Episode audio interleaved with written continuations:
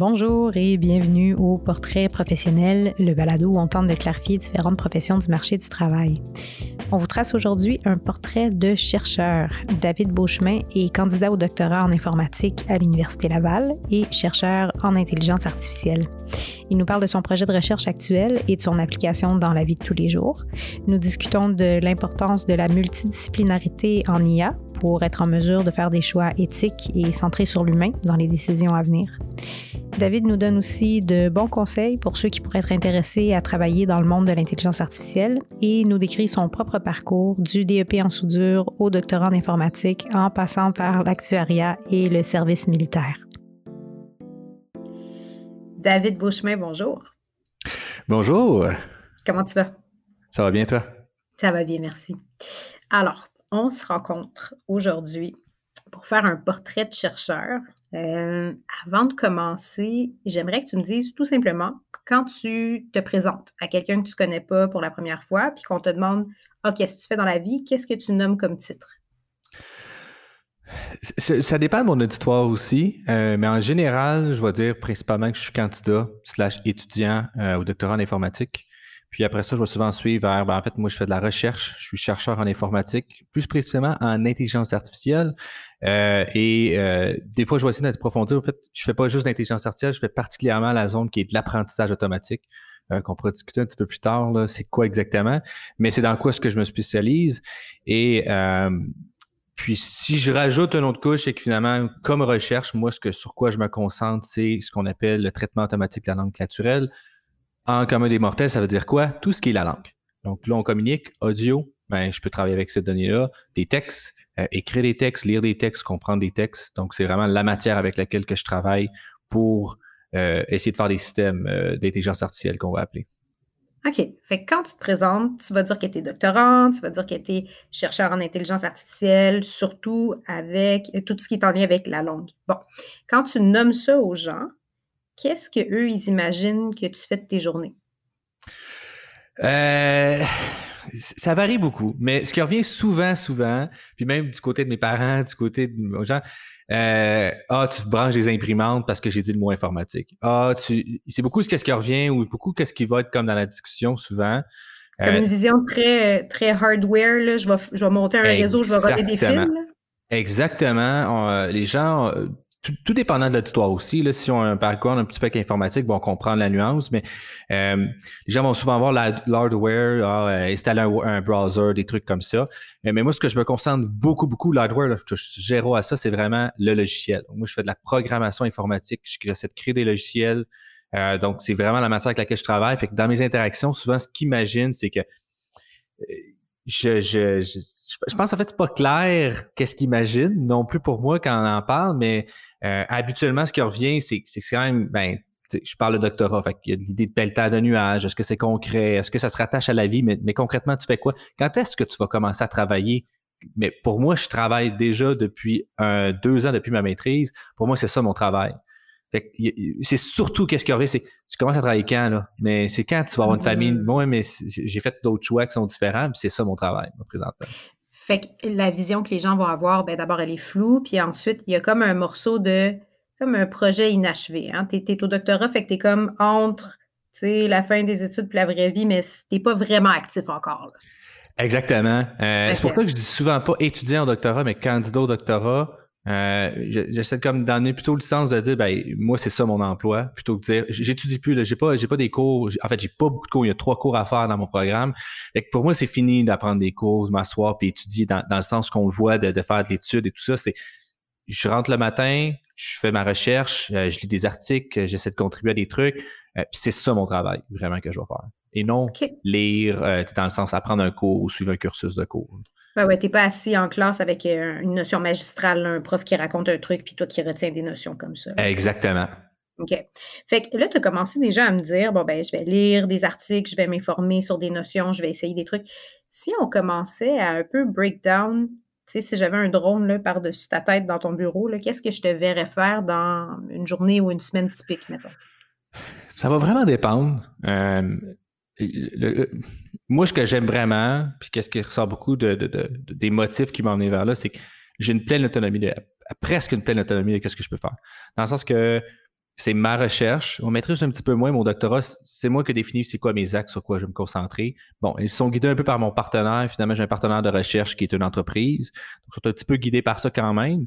Mais euh, si je me lève le matin et je décide, moi, je fais rien ou je travaille là-dessus, il n'y a pas personne qui va, qui va m'en tenir rigueur, sauf moi-même, parce que j'atteindrai pas, j'aurai pas mon doctorat au bout de ligne. Souvent, je vais essayer de répartir mes, semaines avec un agenda. Euh, c'est quoi les rencontres, les trucs importants que je vais aller chercher. Euh, je m'implique dans plusieurs projets aussi, mais quand je me concentre, pardon, là, je vais faire vraiment ma recherche, développer mes trucs, je vais commencer, on peut voir des étapes, je vais lire des articles. On va essayer de trouver c'est quoi les nouveautés. Bon, c'est quoi le problème que je vais m'attaquer? J'essaie de réfléchir à ça. Qu'est-ce que j'aurais besoin comme solution? J'ai besoin de données. Bon, où est-ce que je pourrais trouver des données? Fait que je fais de la recherche sur Internet. Euh, ensuite, il va y avoir des phases où je vais plus essayer de développer du code, donc écrire des lignes de code pour avoir des résultats sommaires un peu. Par exemple, il y a un article que je travaille que bon, j'ai vu un problème, OK, mais dans quelle mesure ce problème-là est présent? Comment je pourrais l'attaquer finalement? Fait que là, je suis dans cette étape-là de trouver des trucs. J'en parle un peu avec mon superviseur. Qu'est-ce que tu penses de ça? Est-ce que, OK, qu'est-ce que j'aurais essayé d'autre?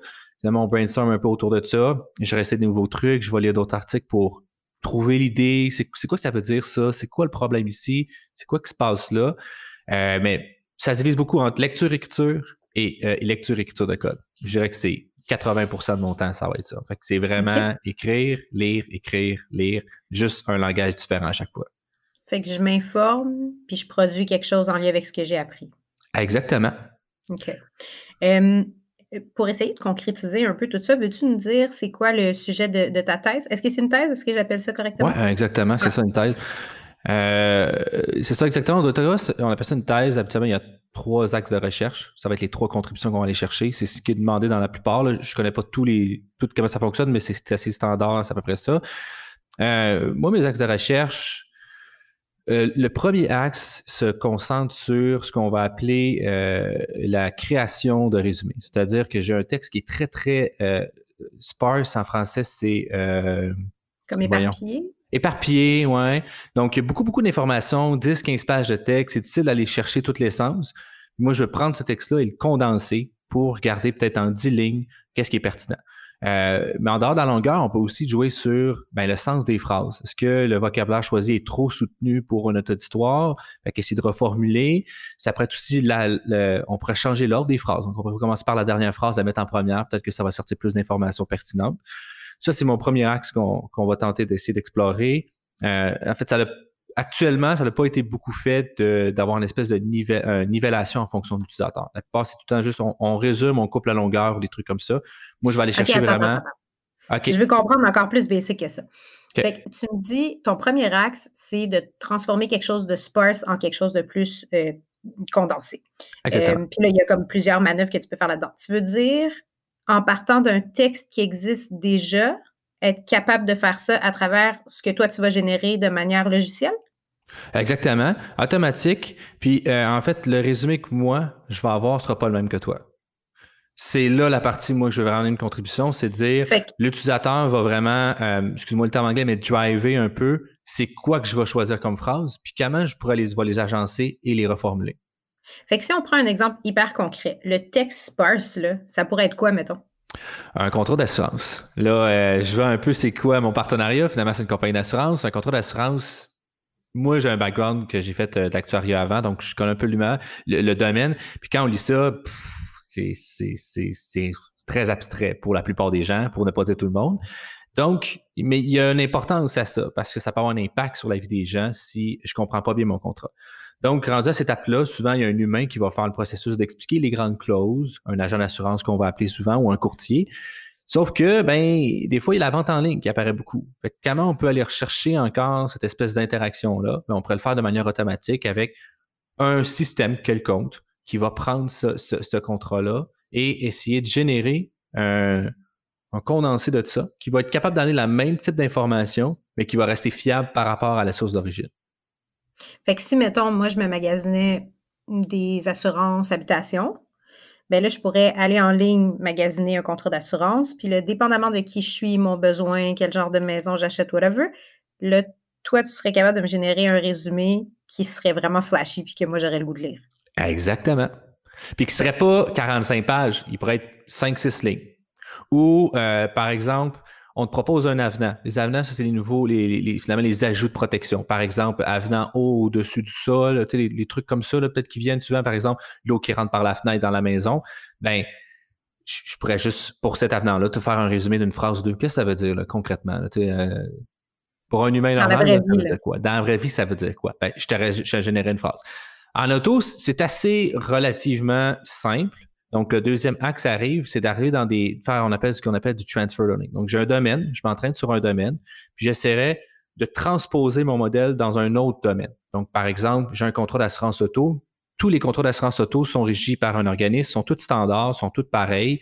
Euh, il y a, à part quelques petits éléments, le nom d'entreprise, des trucs comme ça, mais c'est à peu près tout, tout, tout la même chose. Euh, donc, c'est relativement facile de travailler avec ça. Par contre, quand on arrive en assurance habitation, il y a des, il y a pas d'uniformité. Il, y a des choses qui sont à peu près similaires, mais l'assureur peut mettre à peu près ce qu'il veut. Donc, c'est là que ça peut venir intéressant de les chercher. C'est un problème plus complexe. Donc, on peut essayer d'aller atteindre ce problème-là complexe en, se basant sur un problème plus simple au début. après ça, si on va dans les contrats d'assurance vie, ben là, c'est, euh, c'est free for all. C'est le Far West. Assurance collective aussi. Puis c'est un grave problème parce que ça a un réel impact sur les gens. L'assurance collective, si on ne comprend pas ça, puis on ne l'utilise pas comme faux ou que ça coûte cher pour rien, il y a une espèce d'animosité par rapport aux assureurs. Puis ça ne répond pas aux besoins fondamentaux qui est de vouloir aider les gens. il y a une idée d'aller essayer de, tout chercher ça. Là, je ne ferai pas tout ça dans mon doctorat parce qu'on parle de quelque chose de très large. Euh, mais l'idée, c'est d'explorer qu'est-ce qui est capable d'être fait. Ça ressemble à quoi les solutions?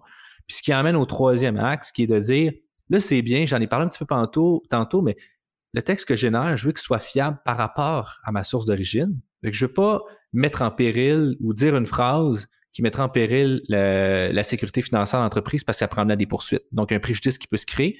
Donc, on a ce qu'on appelle la certification autour de ça, c'est de pouvoir dire, je prends mon modèle, je prends peu importe le système, puis quand je génère, j'ai des garanties sur qu'est-ce que je vais générer, qui ne va pas dire des faussetés, qui ne va pas mettre des phrases en relation qui n'auront pas rapport. Essayer d'avoir un, organisme autour de cette espèce de modèle-là qui sécurise pour répondre à des exigences euh, d'agences de certification comme l'autorité de marché financier euh, ou un exemple aussi la, euh, tout ce qui est en aviation. Ça, c'est un domaine où c'est très, très, très présent parce que c'est les avis des gens qui est en jeu et non juste une assurance qui pourrait avoir un impact. Mais là, on parle de ben, l'avion qui crash non. Comme il est arrivé récemment, ben, c'est un très bon exemple de comment ces organismes-là ont un impact sur euh, la certification de ces systèmes-là. Puis quand tu dis que l'organisme a un impact sur la certification, organisme, mettons dans le monde de l'aviation, est-ce que tu parles comme de l'IATA? Oui, exactement. les autres, finalement, ils ont, des, ils ont un checklist tu dois pouvoir me dire qu'est-ce que ça fait là, etc. Il y a comme un gros checklist très, très, très complexe. Euh, des systèmes d'informatique, euh, d'intelligence artificielle, de, de, moins en moins, mais il y a beaucoup l'effet ce qu'on appelle black box. Donc, c'est une boîte noire, il se passe des choses à l'intérieur. Je ne peux pas nécessairement tous dire qu'est-ce qui se passe et pourquoi il a fait toutes ces décisions-là. Il y a de plus en plus des outils qui s'en viennent être capables de faire ça ou de contribuer à ça. Euh, par exemple, les systèmes de reconnaissance faciale, il y en a beaucoup que c'est très difficile parce que pour un humain, c'est très, très, très abstrait. Ça va être des pixels qui pourraient juste dire, ben, ah, par exemple, mon sourcil gauche, la personne ressemble à un autre sourcil là. Fait que, OK, c'est la même chose, mais c'est tellement très, très, très précis que pour un humain, ça fait pas beaucoup de sens puis ça s'explique pas très bien. Ça devient problématique dans ce contexte-là parce qu'on pourrait pas dire, ben, l'avion a décidé d'aller en haut, mais pourquoi? Ben, on peut pas vraiment l'expliquer. C'est pas une, une réponse viable dans ce processus-là. Fait que si je ramène ça encore, le premier axe, j'ai plein d'informations, je résume en quelque chose que la personne aurait besoin de savoir. Deuxième axe, si tu me le résumes en une ligne? Euh, pouvoir appliquer le même modèle à plusieurs euh, domaines, à plusieurs types de contrats différents. Que ça soit reproductible, c'est vrai. Puis euh, reproductible et adapté exactement. On va ces mots-là, ça va être correct. Oui, oui, oui, pour, euh, pour que ma mère comprenne. Exactement. euh, allô, maman. Puis, euh, dernier axe, ben, qu'il puisse y avoir une certaine certification qui dit oui, mon résumé, il dit vraiment qu'est-ce qui est écrit for real dans le contrat. Exactement. Il, n'est pas trompeur par rapport au contrat d'origine. J'irais plus ce terme-là parce que il pourrait faire un copier-coller aussi du contrat. Fait que, mais l'idée est de dire, il n'apporte pas, il n'est pas trompeur, il ne donne pas de mauvaises il informations. Pas préjudice. Exactement, que ce soit à l'assuré ou à l'assureur. Parce que ça peut avoir tenance légale en cours. Fait il y a tout un enjeu autour de ça euh, qui, peut se dessiner. Puis tranquillement, justement, au Canada, on est en train de. des lois qui apparaissent par rapport à, à l'imputabilité, finalement, qu'on appelle. Mm-hmm. Fait que toi, tu es en train de travailler pour générer un système qui pourrait faire tout ça. Exactement. OK. T'es rendu où? Dans ma revue littérature. Moi, j'ai commencé, en fait, euh, mon doctorat officiellement la session passée. Donc là, j'ai fait, en fait, il y, a des exigences euh, d'examen, des trucs comme ça que je me suis concentré là-dessus. J'ai dit que trois cours, donc là, je termine mes deux cours actuellement, euh, mes deux derniers cours. Puis, euh, cette session-ci, mon objectif, c'est vraiment de dire, OK, voici les axes qu'on veut faire. Bravo. Là, on est comme à l'étape, je pourrais dire, là, c'est des beaux nuages. Là, comment je prends ça, là, puis je leur dis, OK, toi, tu vas exister comme ça, tu vas te passer comme ça, c'est ça qui va aller vers là. Je vais commencer à faire mon plan. Euh, pour finalement ce qui amène, on appelle une proposition de projet. C'est-à-dire que je prends mon mes trois idées, je mets ça sur papier, j'arrive avec des ben, avec des, articles ou des, références qui sont similaires, des gens qui ont aussi des trucs différents. Comment moi je vais attaquer ce problème-là? C'est comme mon échéancier aussi. Euh, finalement, ça, c'est l'espèce de, cadre que l'université de plus en plus essaie de développer parce que ça peut venir difficile à un moment donné pour de, naviguer à travers ça. Puis ben avoir quelqu'un six ans au doctorat, c'est peut-être pas qu'est-ce qui est le mieux pour l'université non plus. Euh, donc, euh, finalement, mon plan, ce serait de terminer ça quelque part l'été prochain pour ensuite pouvoir proposer ça à, un comité finalement qui sont des experts, d'autres professeurs qui vont dire oui, ce que tu as comme plan ou est-ce que tu t'enlignes, ça a du sens. Euh, ou non, tu devrais corriger ça, non, tu devrais aller plutôt dans ce sens-là. Fait que c'est finalement euh, une validation des pairs qu'on pourrait appeler. OK. C'est un état crucial.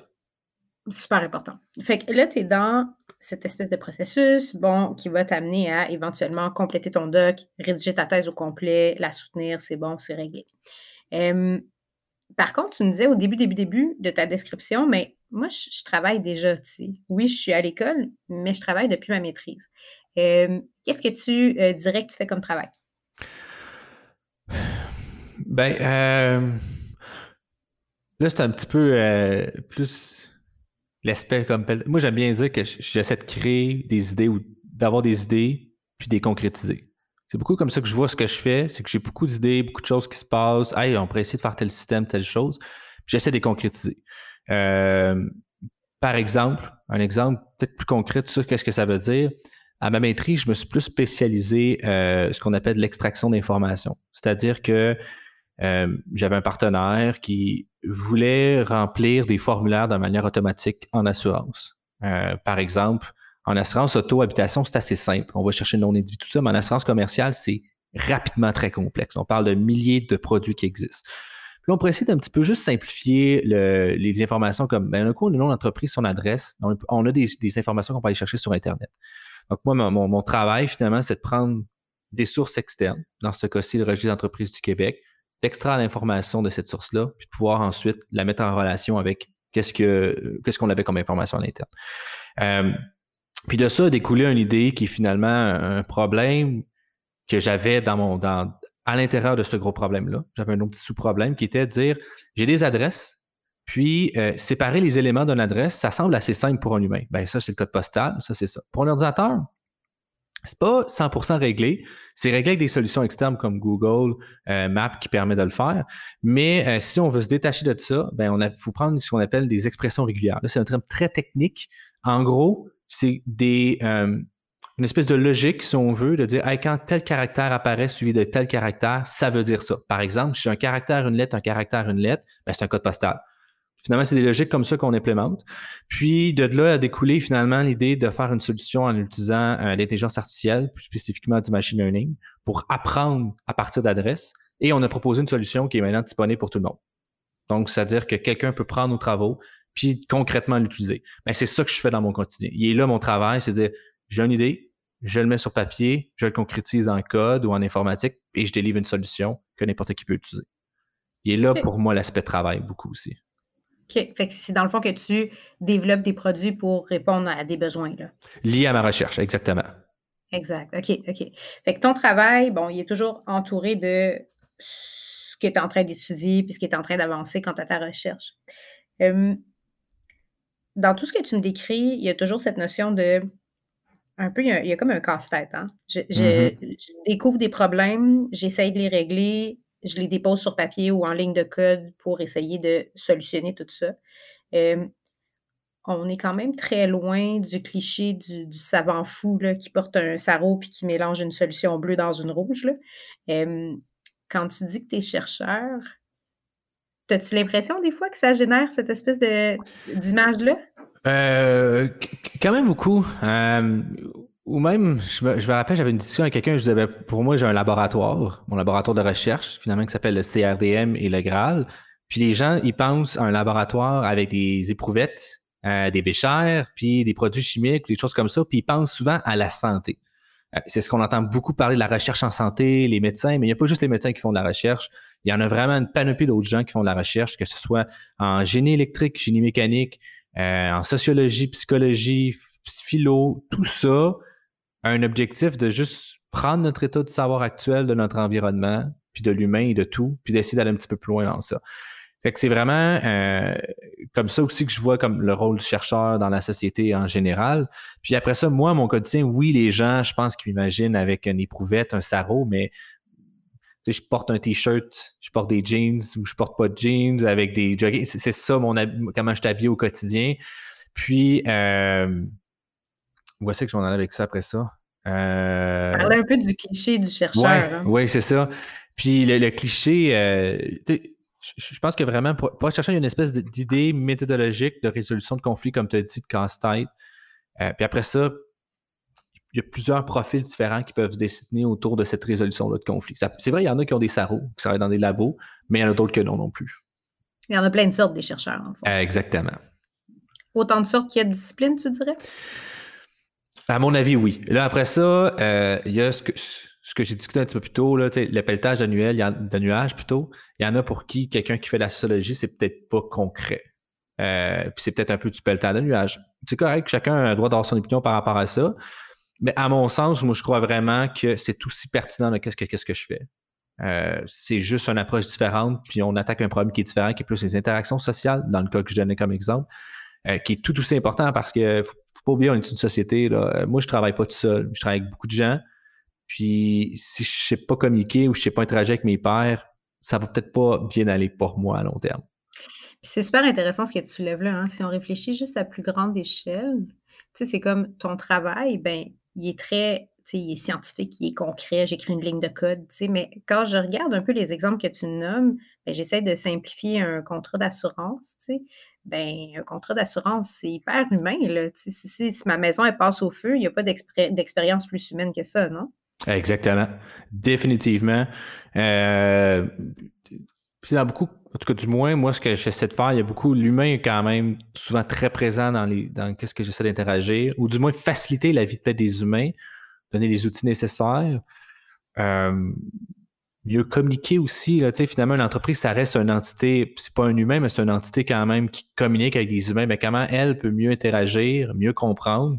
Peut-être pas dans un objectif euh, de contrôle, mais peut-être juste mieux, mieux savoir qu'est-ce qui se passe. Ça reste que l'assurance, comme tu as dit, si un incendie qui arrive, j'ai pas envie que ce soit une, expérience négative. Je viens déjà de perdre tous mes biens ou potentiellement tous mes biens. J'aimerais pas ça me battre avec mon assureur. Ça m'est jamais arrivé, puis je souhaite pas ça à personne. Tu sais, tu, nommes la, partie humaine de ce que tu fais, puis on parlait un peu des mythes puis des clichés, puis si je sors un peu juste du, cliché du chercheur, mais que, que, je rentre maintenant dans le cliché de l'intelligence artificielle, tu sais, on a cette fois-ci parfois cette image là, tu sais, du, du, robot euh, tu sais, euh, démoniaque là, qui veut euh, tu sais, aller dans la rue avec un, la Terminator. Là. Ouais, c'est ça. Fait que, comment tu dirais que sais, je lisais sur ton, background, puis je lisais un peu sur ton entreprise et tout, puis je voyais un peu ces valeurs très humaines, tu sais, faut que ça fasse du sens, là, au niveau humain, puis au niveau éthique, ce qu'on est en train de créer. On n'ira pas créer de l'intelligence artificielle, euh, dans tous les sens. Comment est-ce que tu trouves que ça s'imbrique, les valeurs humaines puis l'intelligence artificielle? C'est vraiment une question très intéressante. Euh, ça, ça donne, j'ai beaucoup ces discussions-là aussi dans, dans le cadre d'un podcast que je participe qui s'appelle l'IA Café, c'est vraiment lié à l'éthique, justement. Puis, euh, on a une espèce de réflexion avec des gens, on, interviewe des gens, puis on a une réflexion entre nous à différents chercheurs.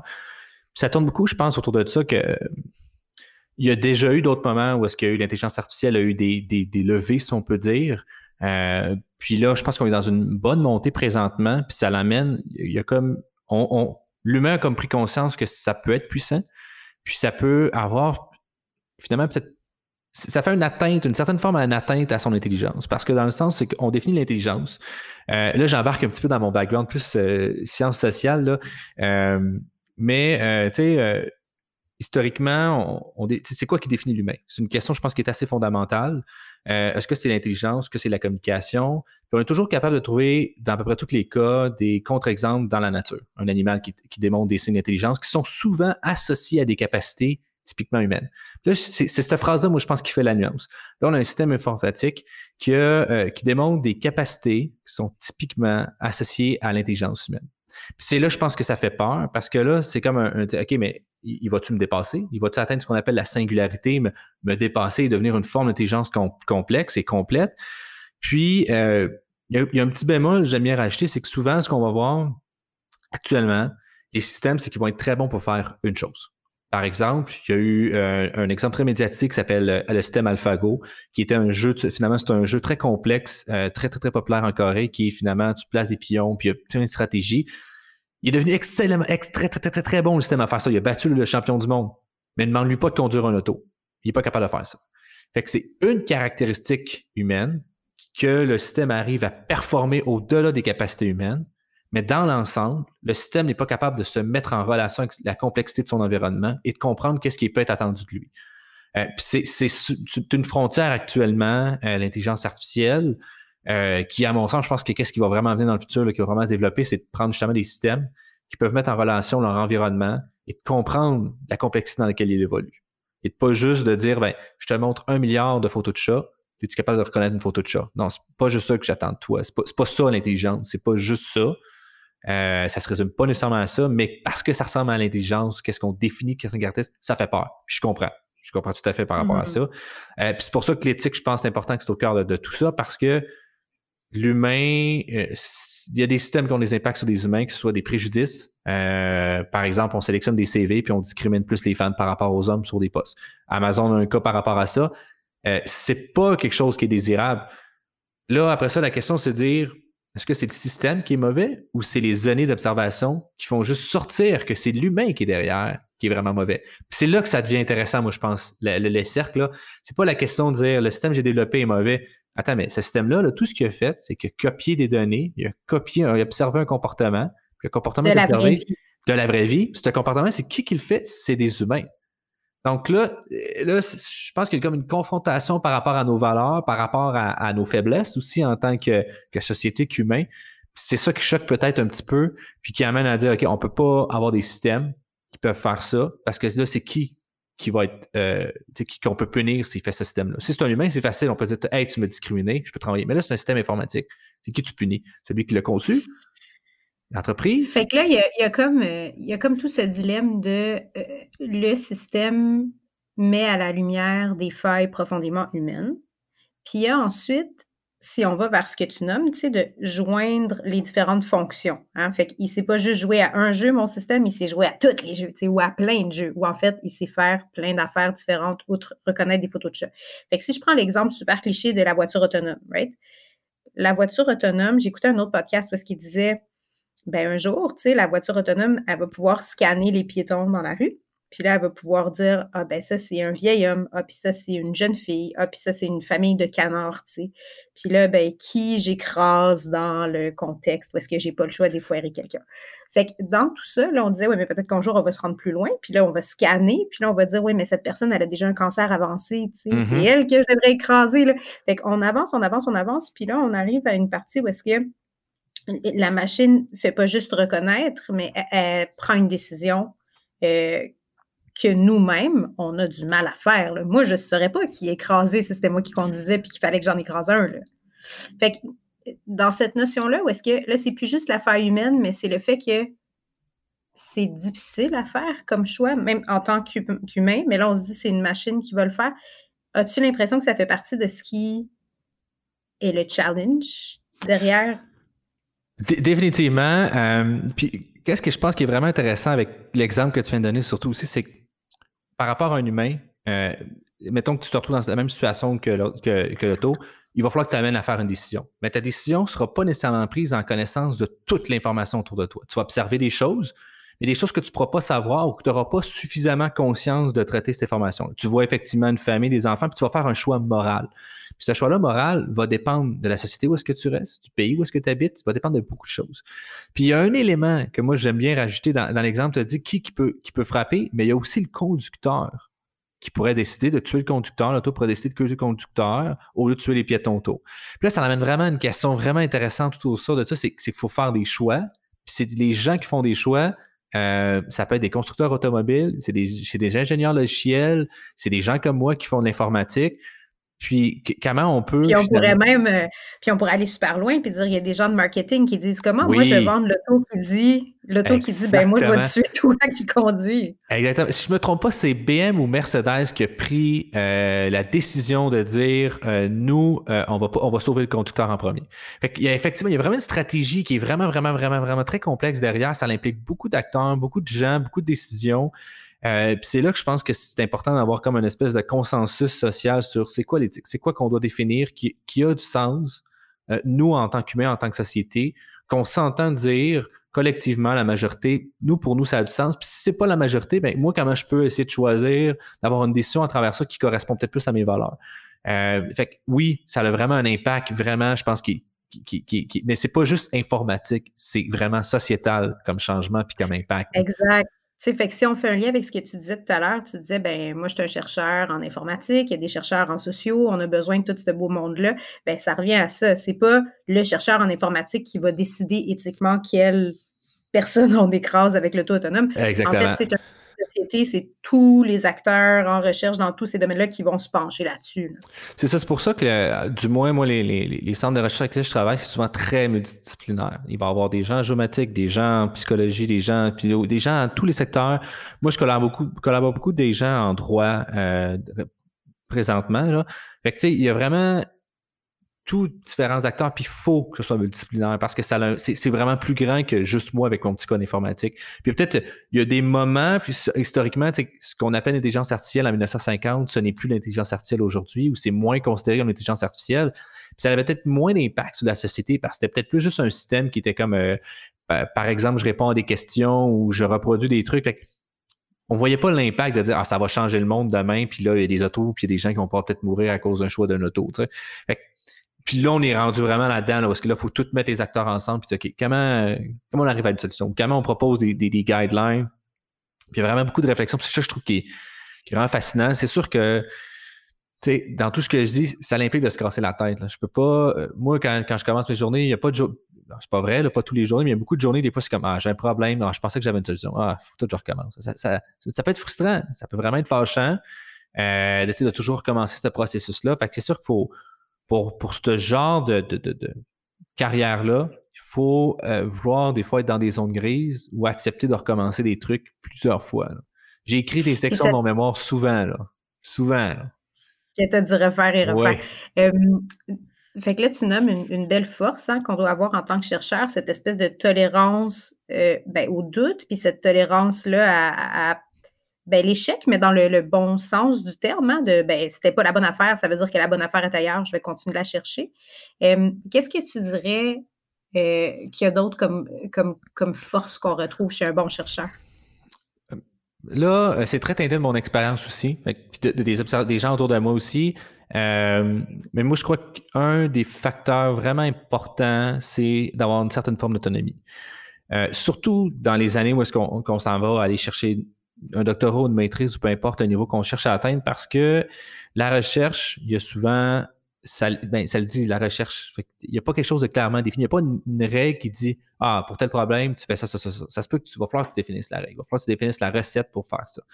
Donc, il faut être capable d'être assez autonome, puis dans, dans une espèce de cadre de travail ou de, d'occupation de, ton temps, si on peut dire, qui est un petit peu plus flou. Euh, tu sais, comme je disais un petit peu plus tôt, moi, Aujourd'hui, si je décide de ne pas lever et rien faire, il n'y a personne qui le sait, il n'y a personne qui s'en rend compte, sauf moi qui n'atteins pas mes objectifs. Euh, je pense que ça prend aussi. une caractéristique très importante, c'est une curiosité intellectuelle. Il faut que tu aies le goût de lire, il faut que tu aies le goût, il faut que tu aimes ça quelque part aussi, ou d'apprendre, ou cette espèce de désir-là. Euh, tout lié à l'apprentissage parce que tu vas apprendre tout le temps constamment des choses. Surtout en informatique, il, y a, beaucoup de nouvelles choses, qui, les choses évoluent rapidement et souvent. Il faut être capable d'apprendre rapidement.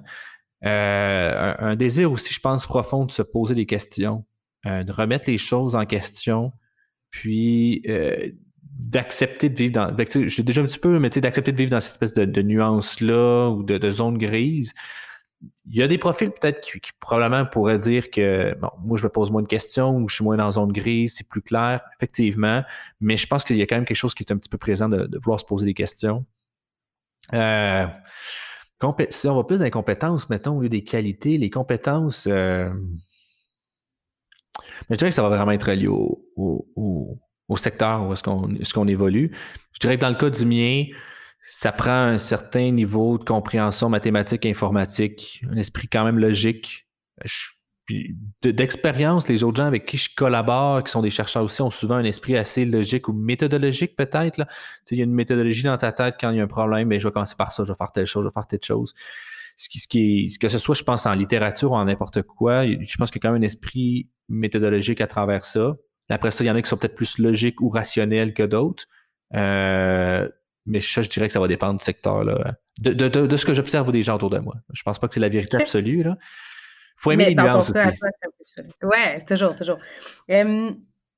si, si je vais voir maintenant de manière un peu plus euh, personnelle, ça a été quoi ton, ton parcours scolaire qui t'a mené jusqu'à où tu es aujourd'hui? Euh, un petit peu, euh, peut-être pas laborieux, mais long, lent peut-être pour faire les grandes lignes, moi, j'ai commencé l'université à 24 ans. Avant ça, j'ai essayé un DEP, j'ai essayé euh, un premier bac en psycho, en socio, c'est pas vrai, en socio.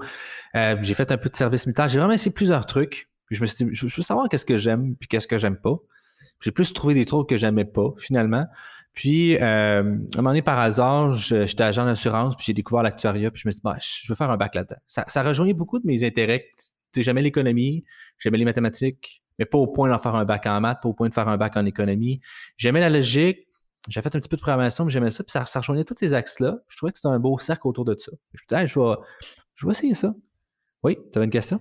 Oui, oui, j'allais dire, avant, euh, tu sais, tu as nommé un paquet d'affaires que tu as essayé avant de tomber sur l'actuariat.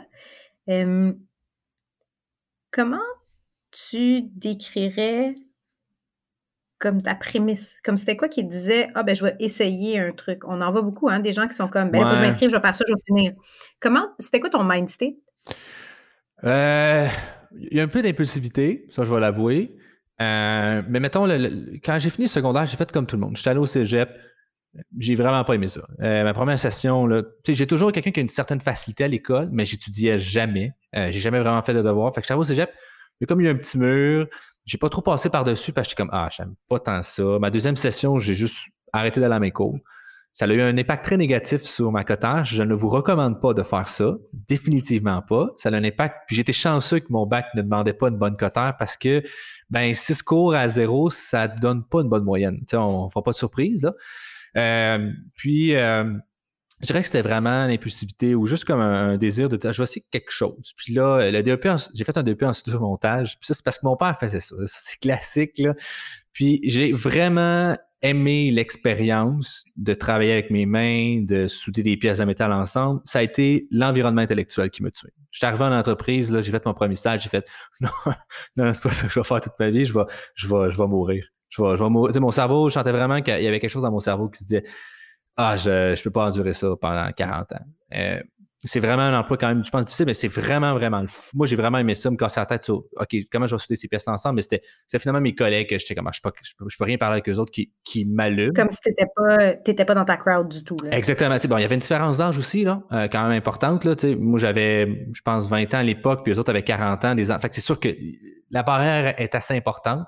Euh, quelqu'un d'autre. Mais tu sais, ce que j'entendais des expériences de mes collègues aussi, j'étais comme, ah, je peux pas faire ça, je peux pas faire ça. Puis, euh, en fait, c'est en venant de mon stage, j'ai juste pas été à l'école, puis je me suis inscrit au cégep. Après ça, ça a été, ben, j'avais quand même bien les sciences sociales, les trucs comme ça, l'aide d'avocat, il y avait tout ça qui, se dessinait. Je trouve ça intéressant, mais pas assez pour me dire je vais me lancer dans ça. J'ai juste fait mes cours, puis j'ai avancé. Puis là, ben, j'ai fait, je vais faire un bac en sociaux. J'ai fait 4-5 semaines, j'ai fait, je vais pas faire un bac en sociaux.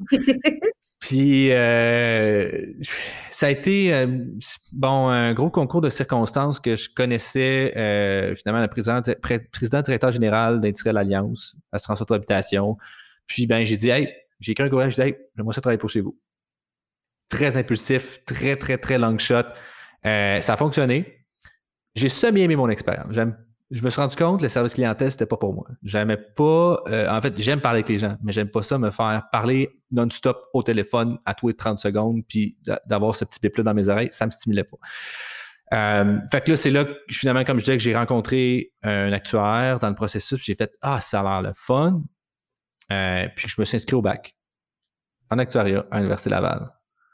en 2015, ouais, c'est ça, 2015. Puis ça a été euh, une épreuve très éprouvante. Euh, je pense, je pense, j'étais pas assez bon en maths, moi ça, je pense. Euh, puis je savais pas étudier. Ça a été un gros, gros problème. Euh, je savais pas comment bien apprendre dans un temps prescrit, dans tant de semaines, tu faire ça. Avec mes techniques, j'ai essayé plusieurs techniques. Il y en a qui ont bien fonctionné, d'autres ça a été des échecs lamentables. Ça a eu en sorte que j'ai pas eu de stage euh, dans aucun. Puis dans mon cercle d'amis, tout le monde a un stage. Fait que ça a été quand même très difficile à accepter. j'ai eu beaucoup d'échecs. Ça a été mes premiers vrais échecs de vie, ça a été au bac. Puis tout ça m'a amené à avoir vraiment beaucoup de réflexion parce que tu te dis, bon, qu'est-ce que je fais? Je peux pas juste mourir, me laisser mourir. Euh, fait que finalement, à deuxième été que j'avais pas eu de stage, j'ai réussi à me prendre un petit emploi avec euh, l'école d'actuariat. Puis, euh, je travaillais des fois sur place, puis j'ai rencontré une personne que ça a littéralement changé ma vision de mes choix, euh, qui est maintenant un collègue avec qui je fais le doctorat en informatique. Puis, ben, ça m'a comme fait prendre conscience, ben, en fait, ce que j'aimais beaucoup, c'était la logique, euh, résolution de problèmes, puis l'informatique, c'est ça qui m'allumait beaucoup. Fait que là, j'ai fait, ah, OK. Puis, tu sais, l'aspect mathématique, j'aimais ça, mais pas les maths d'université, mettons. Ça m'intéressait moins. Fait que dans ma dernière année, j'ai beaucoup, beaucoup orienté mon parcours 100% informatique.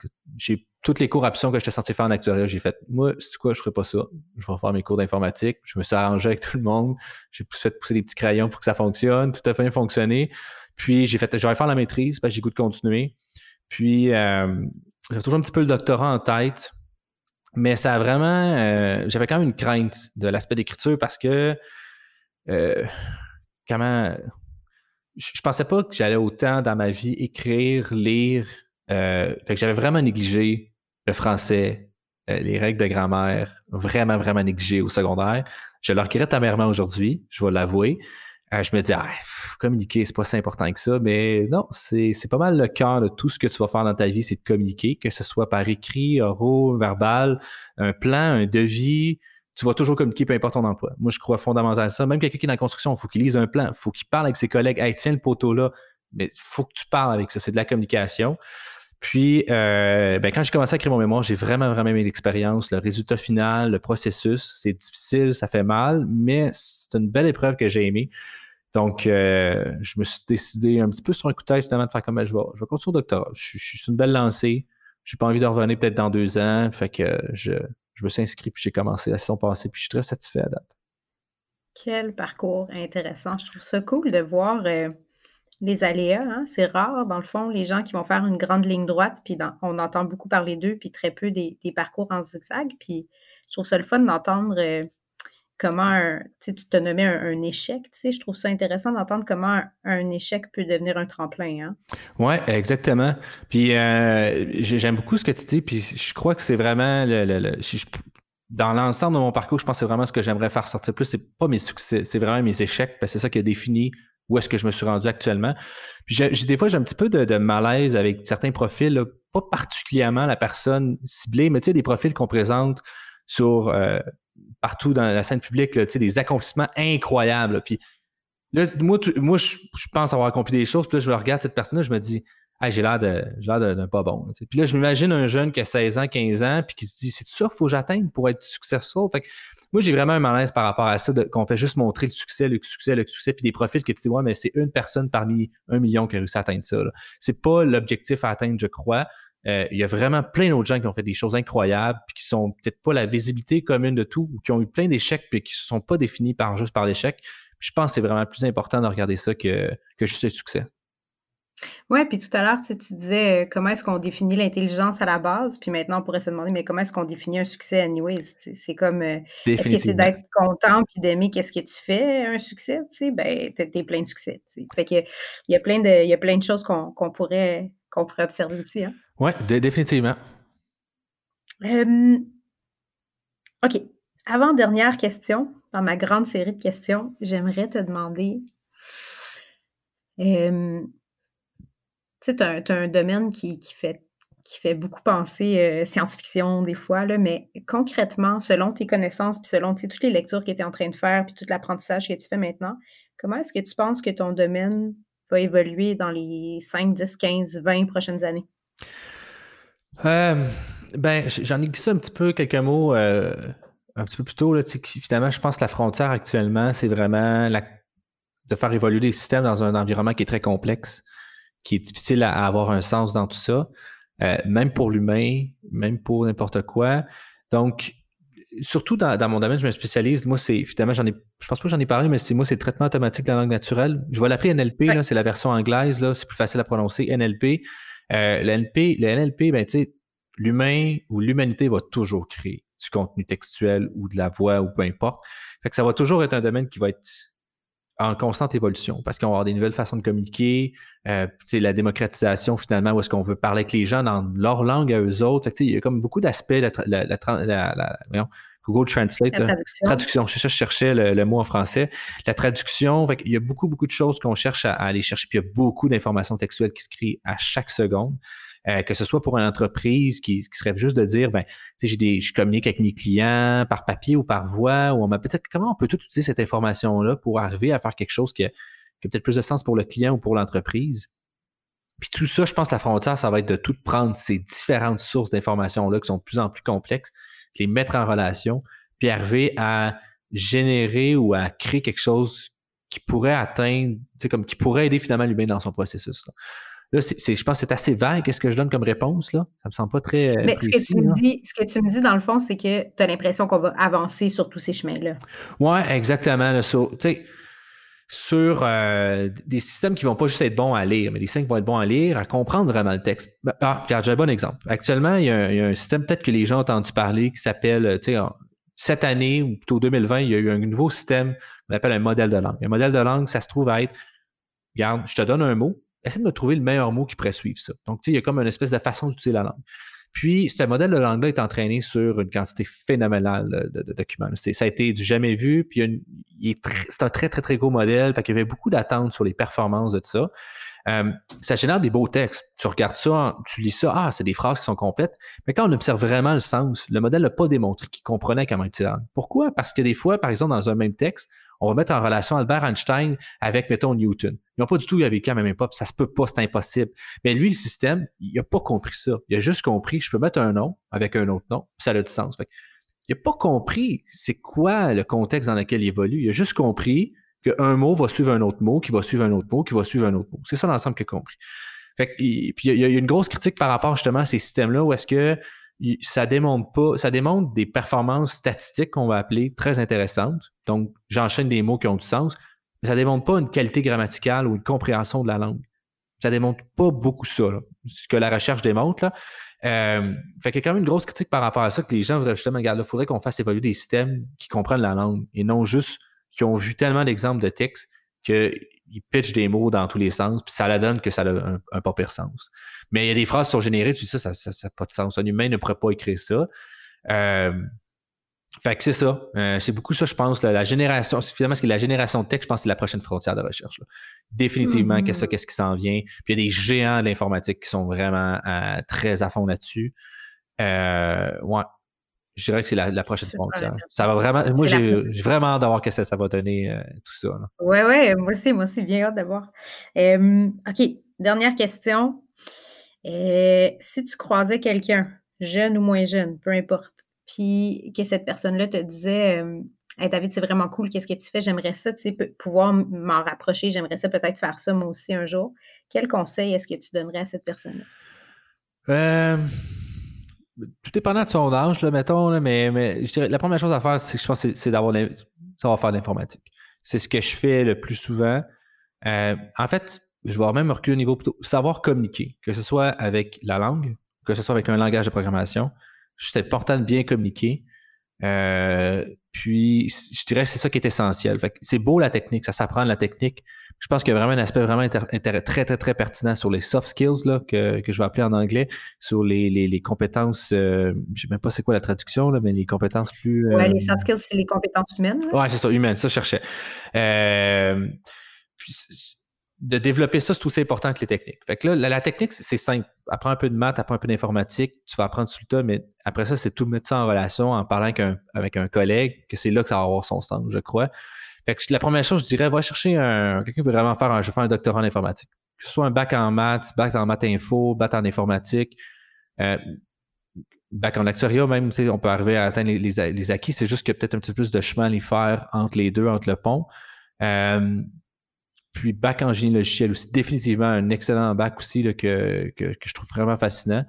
Euh, bonne compréhension d'informatique, mathématiques, comme j'ai dit, là, ça va vraiment t'aider dans le parcours, définitivement. Quand tu dis là, bonne compréhension, là, si j'imagine un peu, là, ça peut pas être des gens qui disent Ah ouais, je me, je me débrouille en maths. Il faut un peu que que tu en manges, que ça soit facile? Bien, surtout l'esprit logique. Parce que moi, hmm. il y, a des niveaux de maths. La, la, maths qu'on apprend au secondaire, c'est pas de la mathématique. C'est du calcul, c'est des règles que tu apprends. Regarde, il y a un angle qui se pointe avec l'autre, ça veut dire que c'est tel type d'angle, ça s'arrête là. C'est pas, pas de la maths, c'est pas de la mathématique.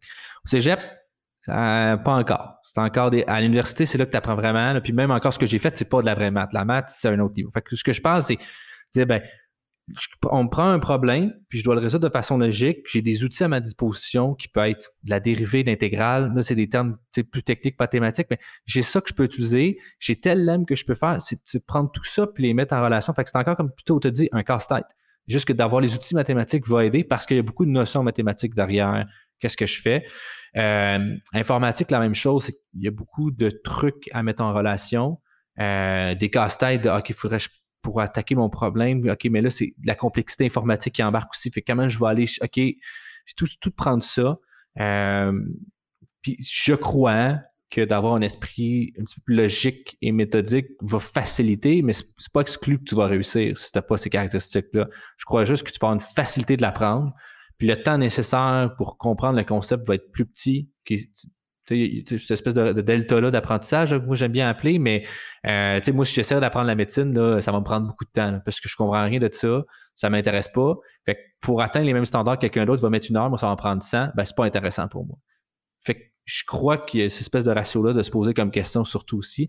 C'est pas essentiel de maîtriser les mathématiques pour faire ce que je fais, mais c'est juste pour atteindre un niveau différent. Si tu es chercheur, je pense qu'il faut que tu le maîtrises, mais si tu veux juste appliquer des solutions, c'est un petit peu moins important. OK. OK, c'est des bons cues. David, ça a été super intéressant. Merci beaucoup. Euh, si les gens veulent euh, en apprendre plus sur ce que tu fais, euh, où est-ce qu'ils pourraient te retrouver en ligne?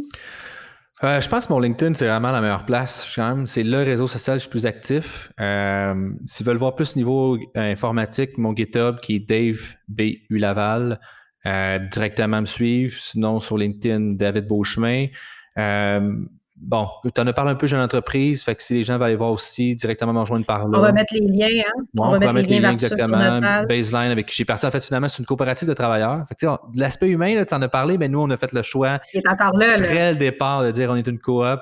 On est une gang de socialistes, là. Non, pas, on n'est pas si pire que ça, là. mais on aimait juste l'idée de pouvoir, tu sais, comme discuter et échanger, puis que ce soit plus démocratique, notre processus de décision, des, des choix plus complexes qui impliquent d'autres, beaucoup de gens, beaucoup d'acteurs, comme on a parlé. Euh, ouais, fait que LinkedIn, je pense que c'est mon meilleur moyen de, voir qu'est-ce que je fais là. Puis, je partage ma recherche, je partage des trucs intéressants là-dessus.